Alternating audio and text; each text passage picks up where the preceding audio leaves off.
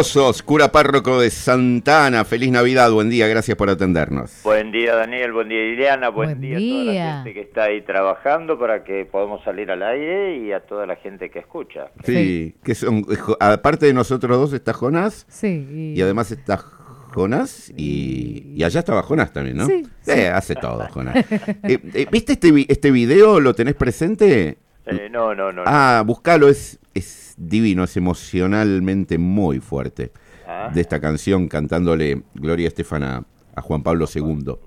Eh, pensaba, hemos ido perdiendo, se me ocurre a mí, un poquito el espíritu de la Navidad y, y- y se ha convertido en una celebración que se equipara en muchos casos al Año Nuevo, pero perdiendo de vista que está el nacimiento de Jesús, ¿no? Que, que significa que tiene que nacer una personita mejor en cada uno de nosotros. Exacto, sí, yo creo que el espíritu de la Navidad ha disminuido muchísimo, eh, o se está sincerando, a lo mejor digo, ¿no?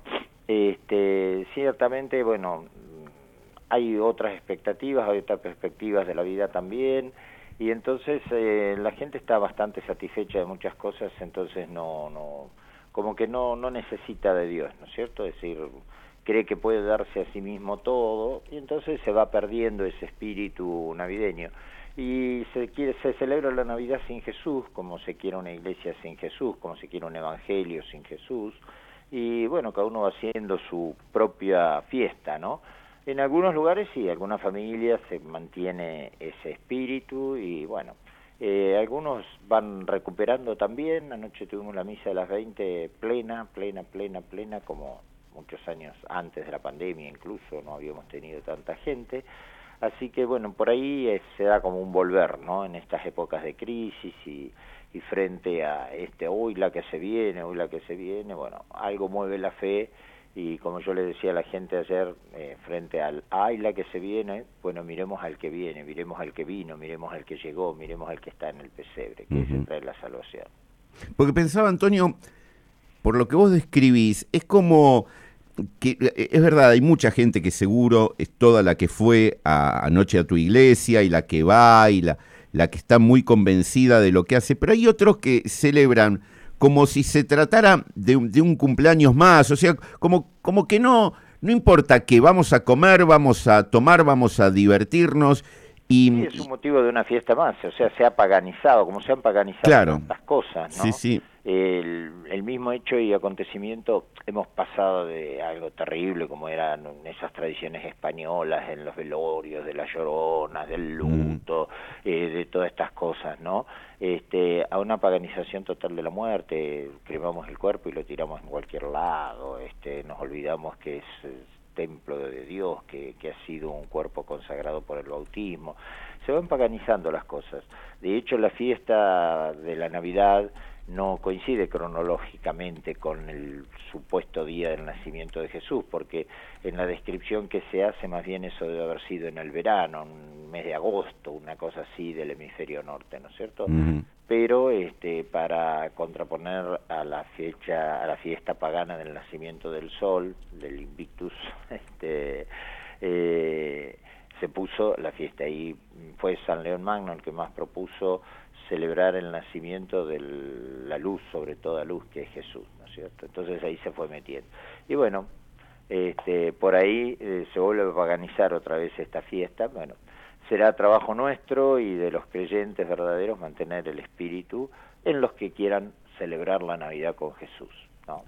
Y mm, eh, vos marcabas bien, la fecha no, no, no sería esta particularmente. Podrían haber puesto otra un poco más separada del año nuevo, ¿no? Así no se nos juntan la- las dos.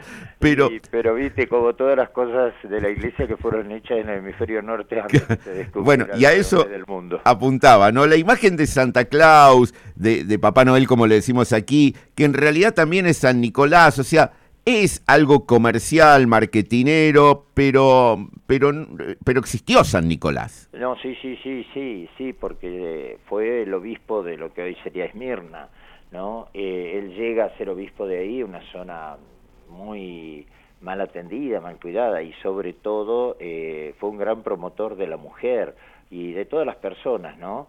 Porque veía una tristeza, no, no había interés por nada, y él empieza a llevar eh, religiosas para formar a las, a las mujeres, para darles un sentido, para crearles también eh, y promocionarlas sobre todo, porque eran como animalitos, ¿no? Entonces, este, de ahí vino después aquel, aquello de que todos los cruzados cuando pasaban por ahí querían eh, conseguir una novia y casarse con alguna de las chicas estas, porque de ahí viene el famoso canto, arroz con leche. Mm. Me quiero casar con una señorita de San Nicolás. Claro, que las había promocionado, las, las buscaban todas como esposas, como mujeres, este, en todo sentido. Y era un hombre muy dadivoso, él empezó sobre todo con los chicos a, evangelizar a los chicos y los atraía con golosinas y los atraía con regalos y con cosas, ¿no? Y de ahí quedó, que también nos lo robó la Coca-Cola. Claro, tal cual, sí, sí, por eso le pone los colores. Y el, la, la figura del, del pino con el pesebre y la festividad de, de los Reyes Magos sí están mucho más vinculadas con, con Jesús. Era una fiesta también pagana, eh, que se va llenando también de luces en su momento para reivindicar el nacimiento de Jesús como luz del mundo, la luz que disipa las tinieblas, ¿no? Este, y se fue incorporando eh, ese tema a la festividad de la Navidad. Se incorporó, se incorporó bien, digo, eh, el hemisferio norte tiene una Navidad nevada y una alimentación para esta fecha. Hemos heredado y acá está. Y el otro tema de los Reyes Magos, que ni fueron reyes ni fueron magos, y no fueron solamente tres, fueron algunos más, eso tengo que decirlo en bajito, porque si los alemanes de, la ciudad de Colonia se enteran de que estoy diciendo esto me matan, porque ellos eh, se, se arrogan de tener la tumba de los tres Reyes Magos en en la Catedral de Colonia, que deben ser algunos de los que fueron, fueran sabios, ¿no? que enterados del nacimiento de este redentor y de este rey se llegan hasta allí para rendirle tributo y la iglesia lo celebra como un reconocimiento del mundo entero, de todas las culturas, a aquel que viene a salvar, ¿no? Por eh, eso se le traen, básicamente se rescatan tres, tres dones, ¿no? Que se hacían, sobre todo a los, a los príncipes cuando nacían que era el incienso y el oro, y ellos agregan ahí, se agrega la mirra, el incienso porque es Dios, es la oración que elevan al, cielo, el oro por la realeza, porque era un príncipe, y después este, la mirra que viene a significar eh, el sacrificio de la muerte, porque es con lo que se untaba el cuerpo, el cadáver después de muerto, eh, se lo mezclaba con aloe, por eso el día de la muerte de Jesús, el Viernes Santo, José de Arimatea eh, trae unos 30 kilos de mirra y aloe y pide autorización para bajar el cuerpo y, y prepararlo para la sepultura.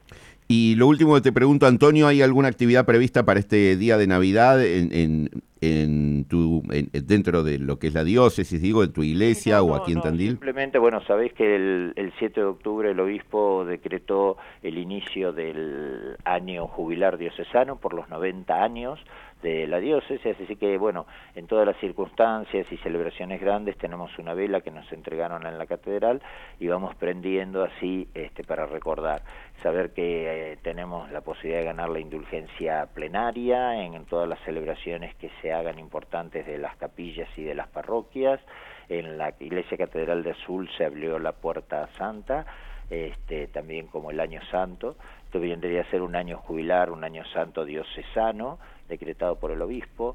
Tuvimos el sábado la ordenación de Gonzalo y eh, sacerdotal y la ordenación diaconal de Mauro, de, que era un seminarista asignado acá en la parroquia del Santísimo. Eh, así que de dentro de poco, si Dios quiere, también él será sacerdote y tendremos en un año dos nuevos sacerdotes, que no viene mal porque venimos mal. así que este, y después acá, eh, cada parroquia tendrá, yo tuve ayer cinco misas, porque como era el cuarto domingo del viento, las dos misas de la mañana, a las 10 y las 12, fueron del cuarto domingo del viento, y las de la tarde, a las eh, 4 en Pradera de Paz, a las 6 en Santiago Apóstol y a las 20 acá, fueron misas ya de Nochebuena. Y hoy mm, dejé que duerman, que, que descansen bien, y tenemos la misa de Navidad a las 20 acá en el templo también. Bueno, y dentro de cinco días, otra celebración por ahí. Por ahí, sí, sí, sí. Mm, otra celebración. Otra. Sí, pero no nació en un pesebre este. No, no, no. En un campamento petrolero nació ese. En Comodoro Rivadavia. Allá en Comodoro Rivadavia. Cerquita de Comodoro Rivadavia. Sabes que siempre uno dice Comodoro para identificarlo, pero era un yacimiento petrolero privado. Este, era como un enclave, un pueblito europeo así en plena meseta patagónica, en un valle muy lindo con acueductos propios, con todo, y bueno, era muy verde, teníamos una vida realmente muy linda, muy, muy linda, una infancia muy feliz. El sábado será el cumpleaños de Antonio, por eso hago referencia. Y, y, acá todos te, van a saludar, pero con cuidado porque no se saluda con anticipación. No, no, no. Las, bendiciones se las daremos el sábado. Bueno, bueno. Antonio, gracias. ¿estás ahí? Sí, sí, está en vivo. Ah, no, yo pensé que era una, una alucinación desde las 6 de la... Aparte, una cosa de loco, nunca vino a las 6 de la mañana y hoy sí. Milagro de Navidad. Sí. Eh, ahora te pregunto, eh, ¿vos vas a seguir en este programa? Eh, creo que sí, el contrato. ¿Vos sabés que se levanta este programa? Este programa se levanta. ¿Se levanta? Se le, por lo menos se le va a cambiar el nombre, seguro, eso es, la tengo posta. Ah, no sabía nada posta. No sé si vos vas a seguir, porque y, la verdad que... Mm, es la ah. típica broma que yo le hago a Javier, pero que me la hace Antonio a mí. ¿Qué, título le pondrías a este programa? Le a Javier y a Iliana y todo eso, pero... en serio les digo, ¿eh? no se va a llamar más La Rotonda. No, ¿qué título? A ver, guarda con el título, a ver el, el, el ingenio. también. ah, bueno. no va a llevar a ningún lado. La rotonda te lleva por un lado o por el otro. Eh, ¿La calecita le vas a poner? No, esto se, llama, se va a llamar el molinete. El molinete, muy, bien. Es lindo, me gusta. Sí, bueno. me recuerda a, los medios de transporte público, las estaciones de trenes, de subtes. Vos sabés que en Comodoro en un momento, este, Comodoro tenía un problema de transporte público tremendo, porque eran muchas líneas de colectivo, bueno, las unificaron todas y había que controlar, era difícil tener inspectores para controlar todo. Entonces pusieron un molinete a la subida del colectivo. Como los de los subtes, ¿viste? Vos tenías que pasar así iba contando. Como esas puertas giratorias de los bancos para que no se escape el aire acondicionado. y todo acondicionado, sí. sí. me encantaba a mí de chico eso. sí, después la hicieron sacar por un tema de seguridad. Claro. Comodoro, y después eh, la gente se enojó tanto, las volvieron a poner en algunos lugares. Por una cuestión de seguridad, porque podía agarrar yo nunca vi accidentes en las puertas de giratorias, pero bueno, en fin. Sí, sí. Bueno, es, la vida, es la vida y la justicia, una puerta giratoria, ¿no?